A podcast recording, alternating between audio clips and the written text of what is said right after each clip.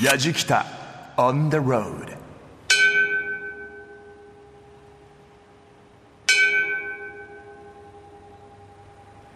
やじきたオンザロード中田美香です。今私は静岡の御殿場インターチェンジからほど近くにある乙女駐車場というところに来ています。今鳴らしたのは乙女ハッピーコールというものでしてこれねちゃんと書いてあるんです。1回鳴らすと健康家族円満に2回鳴らすと開運成功運。3回鳴らすと恋愛成就縁結び。ということで果たして私は何回鳴らしたんでしょう？この乙女駐車場から眺める富士山はもう本当に美しい。裾野までしっかり見ることができるんですが今回のやじきたはその富士山の頂を目指そうではなくて登らなくても富士山を楽しめるスポットっていうのはたくさんあるだろうということでそれを巡っていきたいと思います。キーワードは耳で感じる旅番組ですから音です。えー今回この乙女ハッピーコールベルの音からスタートして富士山にまつわるどんな音が番組を賑わしてくれるのかお楽しみに。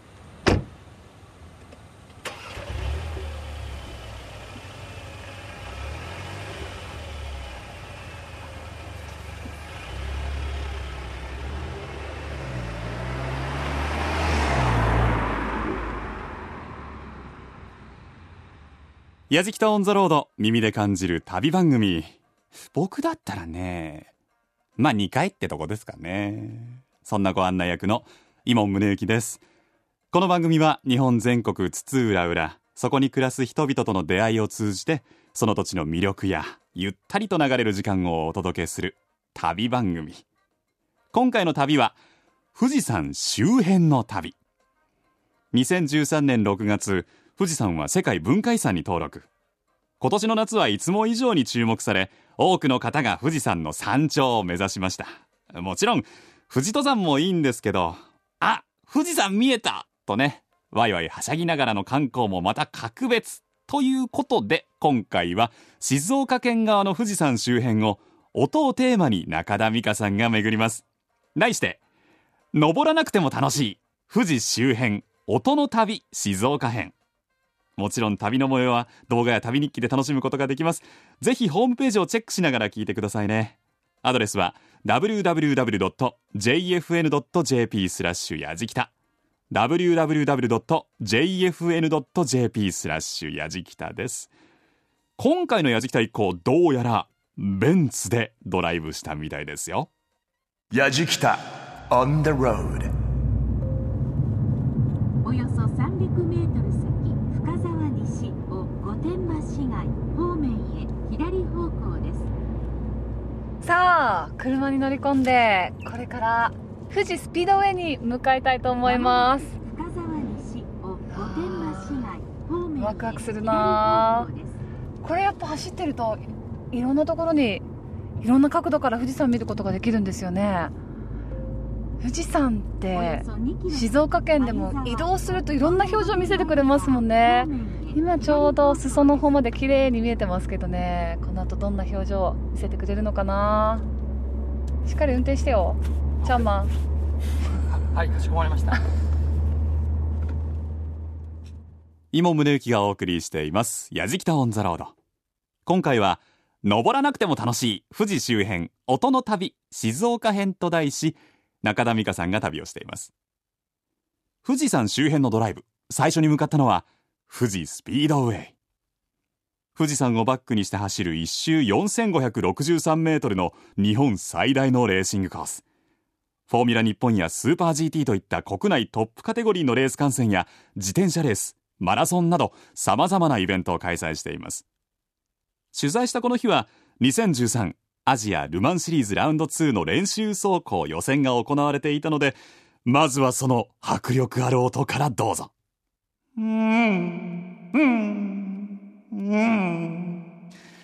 これは私イモンです。すいませんでした。やじきた on the road.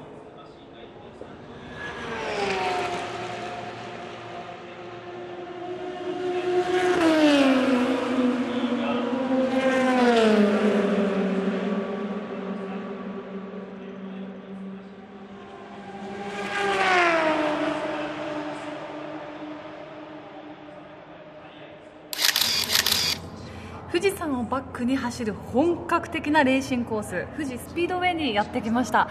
ちょうど運よくですね先ほどまで2013アジアルマンシリーズの予選が行われていたところなんですが生で観戦すると本当に迫力があってまだちょっと興奮冷めやらぬ状態なんですがここからはお話をお伺いします。富士スピードウェイ株式会社広報統括課主任でいらっしゃいます徳山直樹さんです。よろしくお願いしよろますしくお願いします。いやーやっぱりこう目の前を、はい。マッハの、はい。速さで走り抜ける車、とそのスピード感と、はい。あと音ですよね。これはやっぱり興奮しますね。そうですね。やっぱり僕らいつも言ってるのは一回生で見てもらうことを、えーより推進してまして、ええ。あのテレビで観戦するのも、うん。まあ楽ちんじゃ楽ちんなんですけど、やっぱりこはの音と、えー匂いであったりとか雰囲気を味わうにはやっぱりどのスポーツも一緒ですけど生で見ていただくことが一番かなと思ってます。本格的なレースとなると、はい。やっぱりそれの一台を走らせるためにたくさんの技術者たちそうですね。こ関わってくるってはい。いう人間模様もはい。想像するだけでなんかワクワクしてきますもんね、はい。えー今日はこういった形で、まあ、レースの予選が行われています。で通常もイベントなどもいろいろと行われているようなんですが、例えばイベントとかレースがない。はい。そんな時もこの富士スピードウェイで楽しむことってできるんですか？そうですね、えっと、意外に皆さん、サーキットってはい。普通の人は入れない場所であったりとか、うんうんあのレース以外何やってるのって言われるんですけれども、あの一般の方の自分のマイカーでコースをですね、はい。3周できるプログラムであったりとか、あとうちの社員が専属の社員が運転する、えーセーフティーカーというレースで使う、あのオフィシャルカーを使ってですねその横に乗ってもらうサーキットタクシーっていうプログラムもありますので全然サーキットを気軽に体感いただけるプログラムはご用意しておりますので、はい、もう F1 も開催されたことあるこの本格的なレーシングコースを、はい。自分の車はい、を走らせることができる。そうですね。だったり、はい。免許がない人もそうですそうです。本当に楽しむことができるってわけですよね。できます。はい。私まだこのレーシングコースを車に乗った目線で体感したことがないんですけど、はい。やっぱりあのー違いますか、全然やっぱり、あのー 平面で見るのとは違ってですね、高低差がすごいあります、あ。のー1コーナーっていうところここストレートをまっすぐ行っていただくと1コーナーがあるんです。すごい下りがまず入っていてへー標高差も約、えー200メートルぐらいありますので最後のダンロップコーナーという場所からはずっと上りですし、えーそういった高低差を楽しめますのであなかなかそう G は感じられることはないかもしれないですけど、はい。ちょっとでもそれはマイカーでも体感いただくことは可能ですね。ーちょっとこうプロレーサー気分を楽しめそうですね。るわけですね。はいなるほど。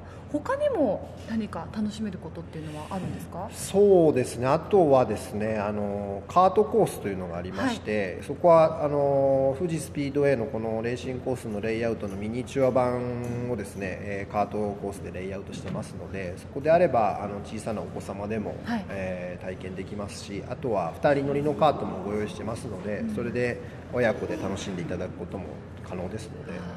ぜひこの富士スピードウェイの魅力もちろんレースのがある時の魅力もあるかもしれないですし、全体の魅力徳山さんが感じるここはい。ってやっぱりすごいぞっていうところ、えーっとですねまず富士スピードウェイは、えっと、都内から一番近いサーキットで、まあ、東京から約2時間かからないぐらいの場所ですし周りにもあの箱根であったり御殿場あと富士五湖あとはもうもちろん富士山がはい。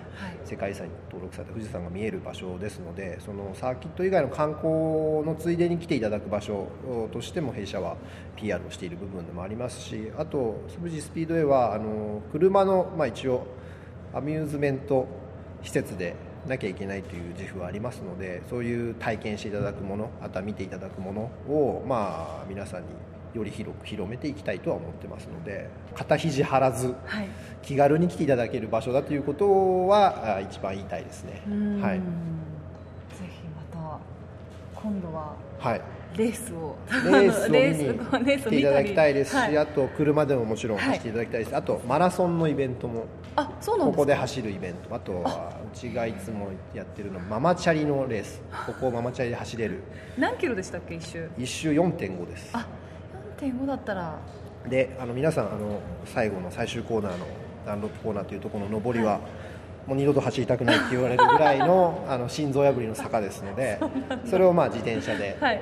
はい、その特にママチャリグランプリっていうイベントは、はい。あの賞をよく1月にやってるんですけど、うん。1400チームはい。参加していただいて2万人ぐらいの方がここに集まるイベントをやってますのでそういう車じゃなくてもうんうんうん。走れますし、はい。っていうちょっとイベントを数多く準備しておりますので、はい。わかりました。また遊びに行きたいと思います。ぜひよろしくお願いいたします。えーお話をお伺いしました富士スピードウェイ株式会社徳山直樹さんでしたどうもありがとうございますありがとうございました。今宗行がお送りしています。やじきたオンザロード。登らなくても楽しい富士周辺音の旅静岡編と題し、中田美香さんが旅をしています。富士スピードウェイの徳山直樹さんにお話を伺いましたけど、徳山さんもなんかこう、楽しそうに喋りますよね。富士スピードウェイ愛に溢れてる感じがしましたが、僕驚いたのがマイカーで、レーシングコースを自走できる体験走行があるという。やってみたいな。音ってのはわかるんですけども、匂いを生で味わうのが一番なんておっしゃってましたからね。ぜひぜひやってみたいです。さあ、続いて、矢敷田一行ぐぐっと南に下って、三島へ向かいました。この後は、三島の名物、うなぎの美味しい音をお届けしましょう。創業安政3年のうなぎ桜屋さんにお邪魔しまして、5代目の鈴木牛尾さんに、三島のうなぎのお話を伺いました。Yajikita on the road. 三島広小路駅からほど近いところにありますうなぎ桜屋さん、えー社長の鈴木牛尾さんにお話をお伺いしますよろしくお願いしますよろしくお願いします。いやーあのこのはい三島のうなぎってすごく有名ですけど美味しさの秘訣ってどのあたりにあるんでしょそうですね。あの今年まあ富士山が世界遺産になったんですけど、三島はあの富士の伏流水。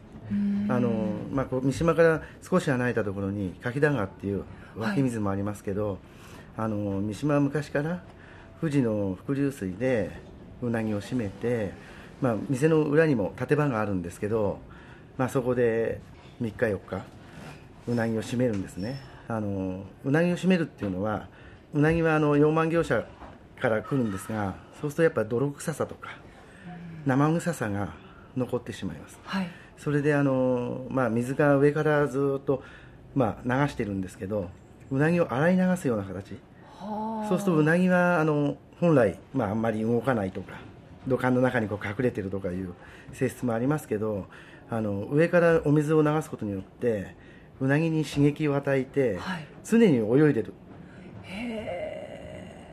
状態なんですね。はい。そうすると餌を切ってそこであ、まあ綺麗なお水で洗い流すとうなぎの泥臭さとか生臭さがなくなるんですね。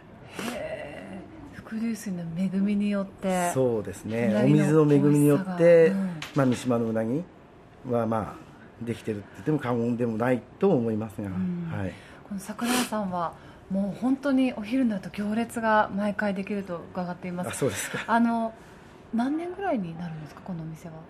まあもう160年近くまだ158年ぐらいですけど、ええ。はい、ずっとここの場所でうなぎを焼き続けてらっしゃる、はい。はいえ。ー牛尾さんは？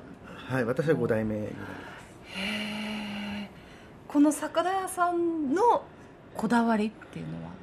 こだわりですか、まあ、それは手仕事の積み重ねなので全部があの、まあ、今昔と同じようにあの備長炭で炭で焼いてますし、えみんなが手仕事でこう作ったものを昔と同じようなやり方で、まあ、毎日考えながらっていうかなぜかっていうような自分に問いかけながら毎日同じことやってるように見えるんですけど、はいでもそこをそうならないように気をつけて、もう毎日うなぎをこう焼くという作業ですけど、はい、でもその中でも日々の気温だったりとかそうですね。その時の炭ももちろん、はい。その作った時期とかはい。切った時期にによっても火力も違いますし、えでその都度その都度やっぱりガスと電気と違ってもう毎回火力が違うんですね。それであのやっぱりうちわであのその火力を調整する。はい。あこのううちわの仰ぎ具合がすごくそうですね。重要になってくる、はい、あの起こすだけのうちわじゃなくて風を送るだけじゃなくて、はい。火加減を調整する、はい、うちはあの白焼きはじめ焼くんですけど、はい。割とあの焼き込むんですね。えあの炙ってるっていう形じゃなくて、はい。焼き込んでいく。何回もうなぎを返して、あ。はい、でそこで程よいこう油を落としながらでこちらは関東なので、あはい。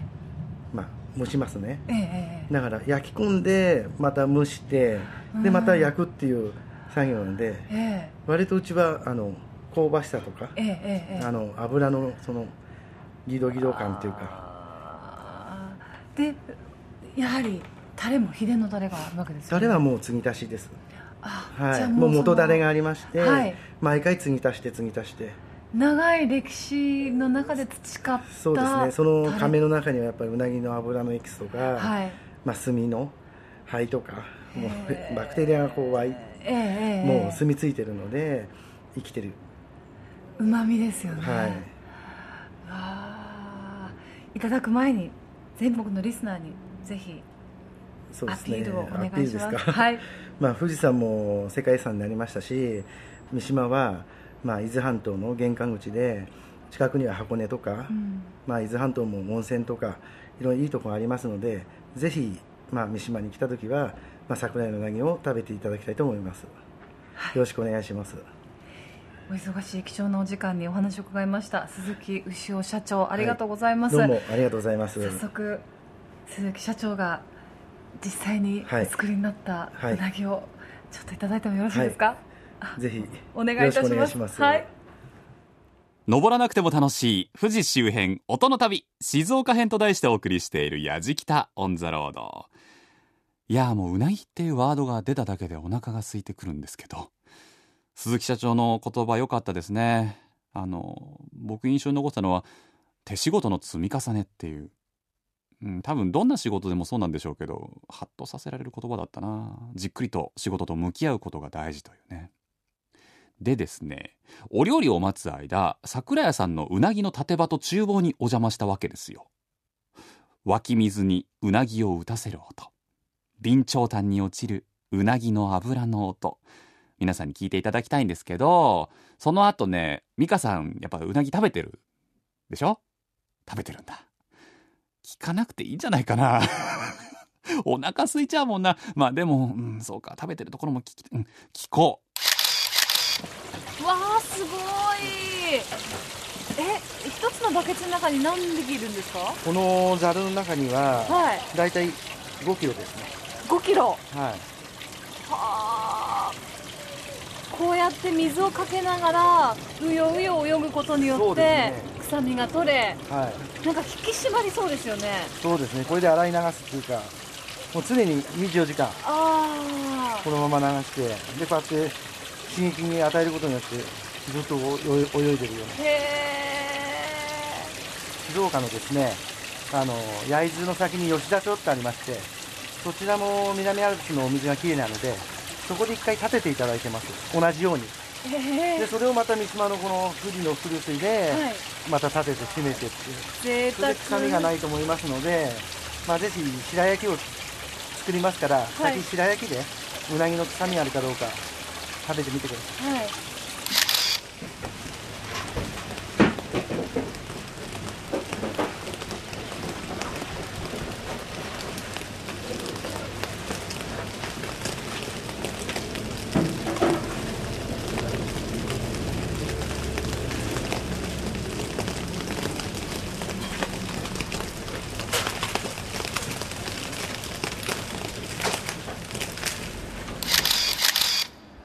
白焼きが目の前にあります。もうねふっくらとしていい色してます。ちょっとじゃあ早速ですがこれあのわさび醤油でということなんですけどまず何もつけずにいただいてもいいですか？私。うわーすごいな。ふっくらしてる弾力がある。いい感じでしかも焼けてる。いただきますうーん美味しいふわなのに確かに香ばしさがあります。だからやっぱ絶妙な焼き加減ですよね。あと本当に臭みがない。わさび醤油でちょっといただきたいと思います。これでいただきます。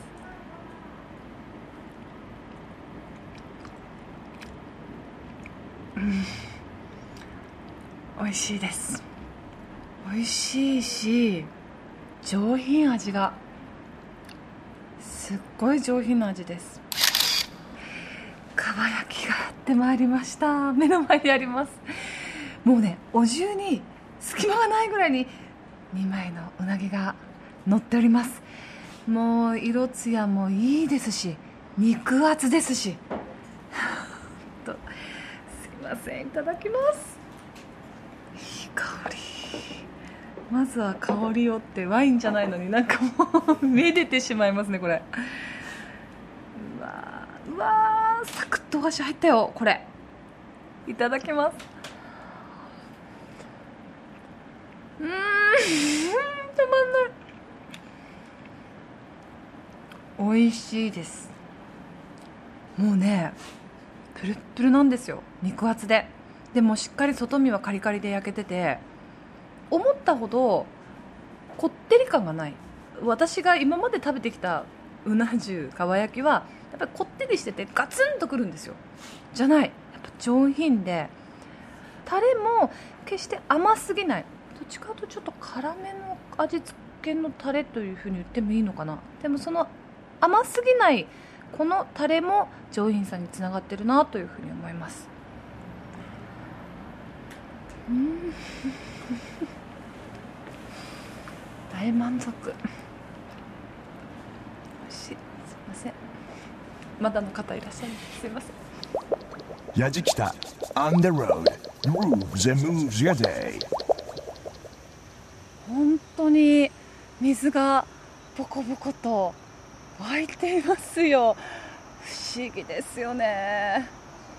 今私は静岡県の三島市にある柿田川公園というところに来ています。え国道1号線であの車が結構往来が激しい場所のすぐ隣にあるんですけれども一歩この園内に踏み出るとすごく緑豊かなオアシスが広がっています。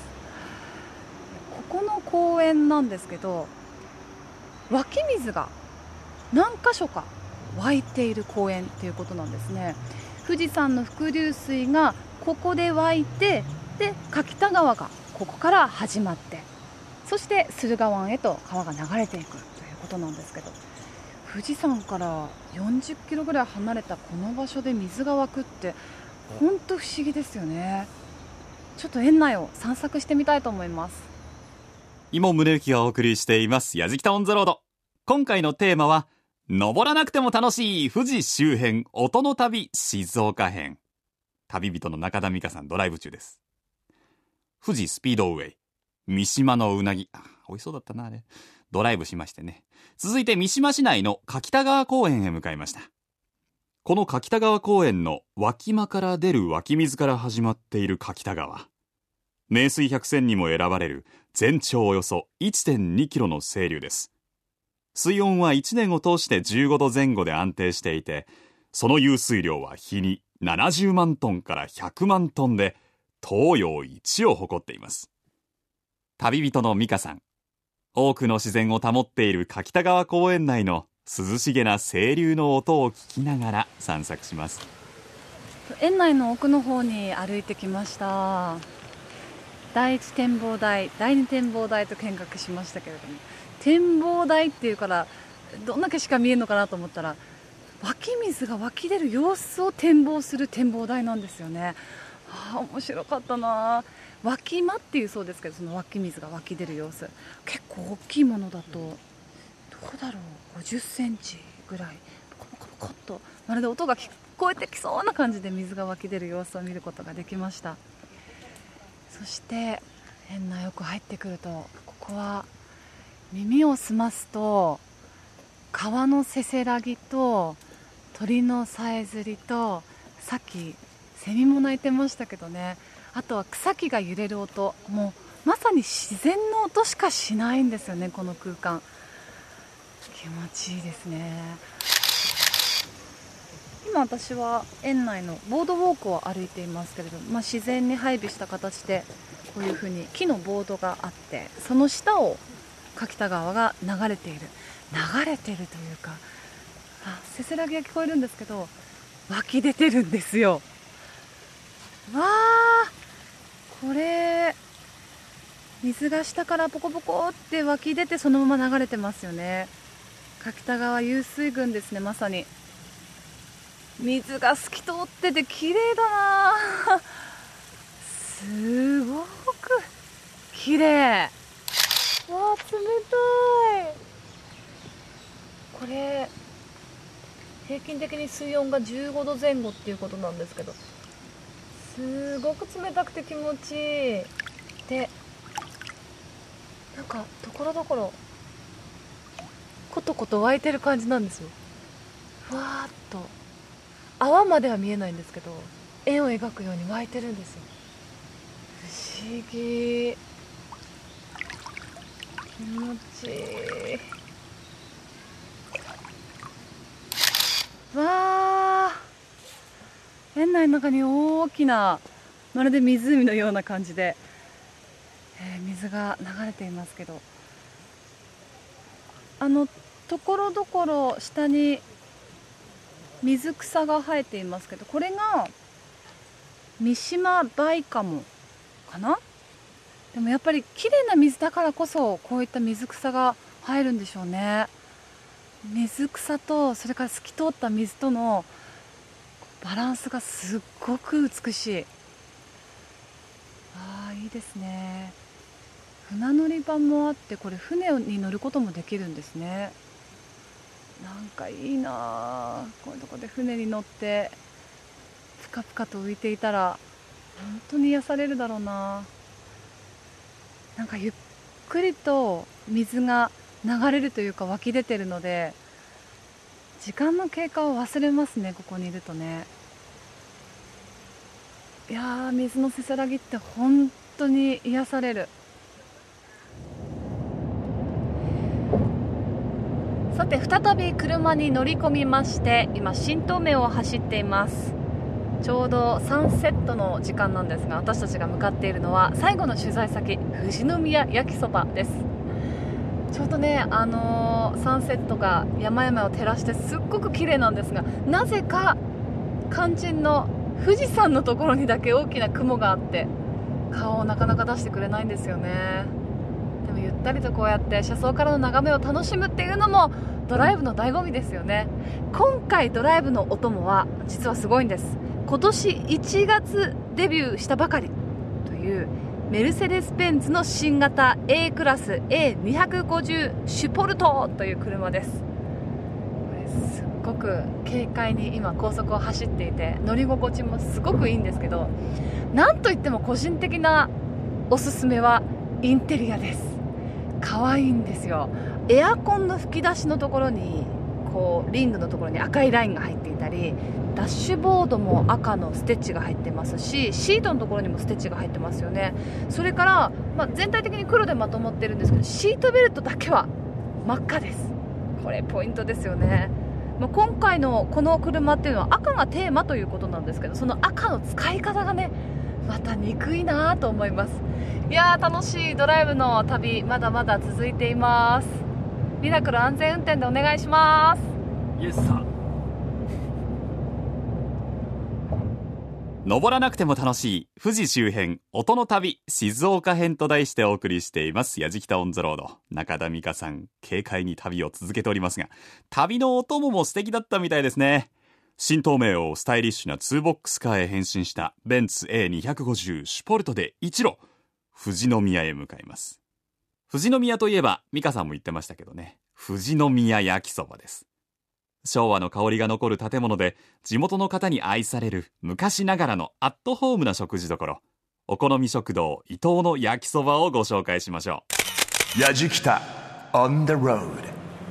お好み食堂伊東にやってきました。やはり静岡に来たら富士宮焼きそばだけは食べたい。リクエストしてやってきたんですけれどもお話伊藤よし子さんに伺います。よろしくお願いします。よろしくお願いします。なんかこう外観から風情があってもうこう店内もザ昭和の雰囲気でなんかアットホームでいいですね。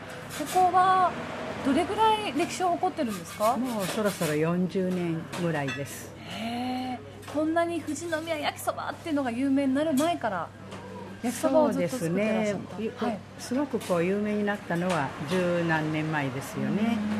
もうその前からですね。まさに元祖という感じですけどでもこれだけ富士宮焼きそばが全国区になるってどうですかお気持ちは？嬉しいですね、ね、ちょうどこう鉄板があって鉄板を囲むようにお客さんが座れるようになっていて真ん中にはおでんが。これ年中やってらっしゃるんですか一年中やってます。いいですね。でこうやって焼いてくださるの対話を楽しみながらいただくことができそるですうんですね。焼き上がるまでちょっとねあの、はい。お箸で取ってね、へーぜひちょっとあのいただきたいなと思うんですけど、えっ、と、波からね何が？はい。波からいろいろ五目まであるんですよ。すごい。やっぱし一番人気はええ。この五目焼きそば。イカ肉卵桜エビしいたけが少しずつ入ってこれが一番よく出ますけどね。なるほど、ええ。やはりじゃあ富士宮焼きそば五目焼きそば一番人気をぜひお願いします、はい。おラードがたっぷり鉄板の上に乗りました。ここに具材がしっかりと。いや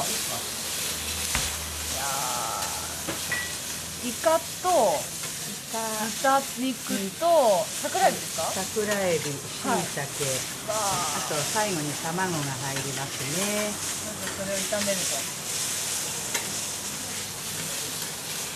もう店内の香ばしい香りが食欲をそそりますよね。そうですね。桜エビなんかはね結構ね、香りがいいですよね。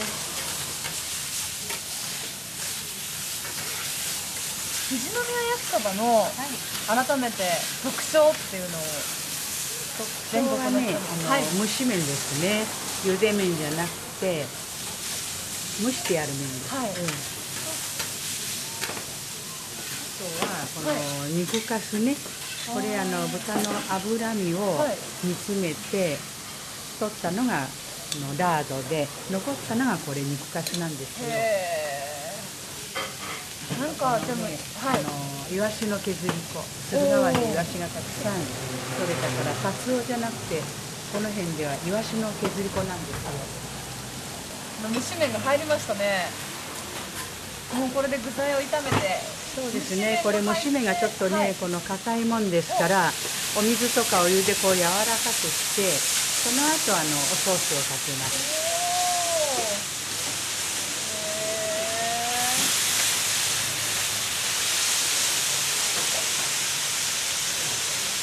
ね焼きそばっていうと具材がまあせいぜい入っても23種類っていうところですけどそうです五目焼きそばたくんな具材が入るんですね。そうですね。このタレは？これはねあのおソースで、はい。やっぱりこれもその店その店でうん。違いますね。いろんなあのメーカーのねうちで作ってるわけじゃないですけども、えうちであの食べてみて美味しいのをいくつかブレンドしてます。ブレンドしてる。最後に卵が入るはいわー紅生姜が乗って。これで出来上がりました。五すごい。目焼きそばですじゃあ早速作りたていただきたいと思います。はい。ちょうどねてっぺんにちゃんと卵が来てるんですけどいただきます。おおもちもちだ。やっぱり違うんだ麺が。熱いかな。猫舌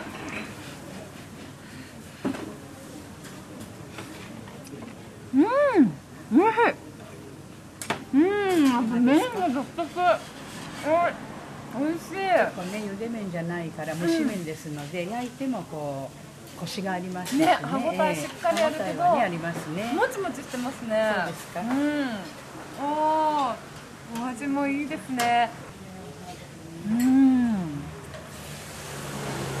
やっと富士宮の本場で富士宮焼きそば食べたど美味しくいただいてますけどよしこさん最後にこの全国のリスナーの方にお好み食堂伊藤、PR をお願いします。そうですね。今回あの富士山も世界文化遺産になりましたしどうか全国の皆さん富士山の方へ見えましたらちょっと降りると富士宮にあの B1 グルメの焼きそばがありますので寄ってみてください。食べてってくださいはいありがとうございます。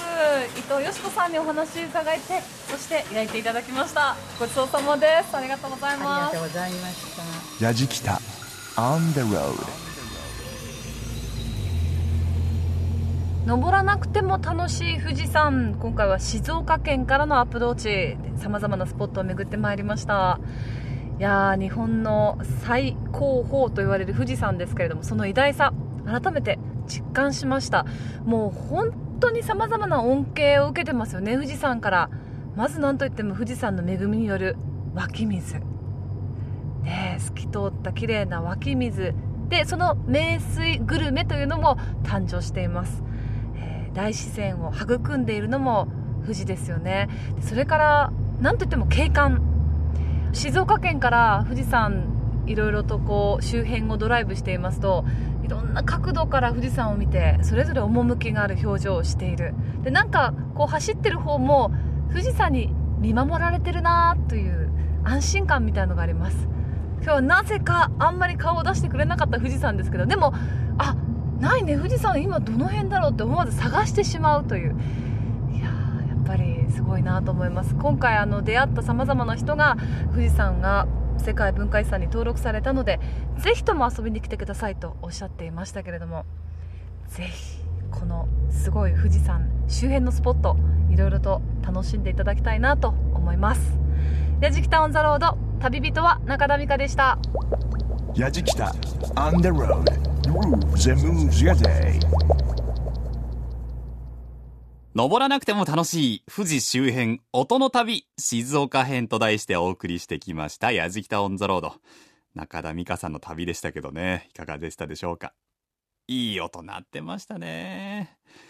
今回はそれぞれが臨場感があってものすごく聞いてても楽しかったですけどね。音を聞くだけでこの感じですからまあ目の前で聞いてみたいなっていうたくさんありました。その場所に思いを馳せるときに改めて音って大事なんだなっていうのは今回の旅で感じました。うんぜひ皆さんこの旅の様子動画や旅日記でも楽しんでみてください。また放送終了後はポッドキャストでも配信していますのでそちらも合わせてチェックをお願いします。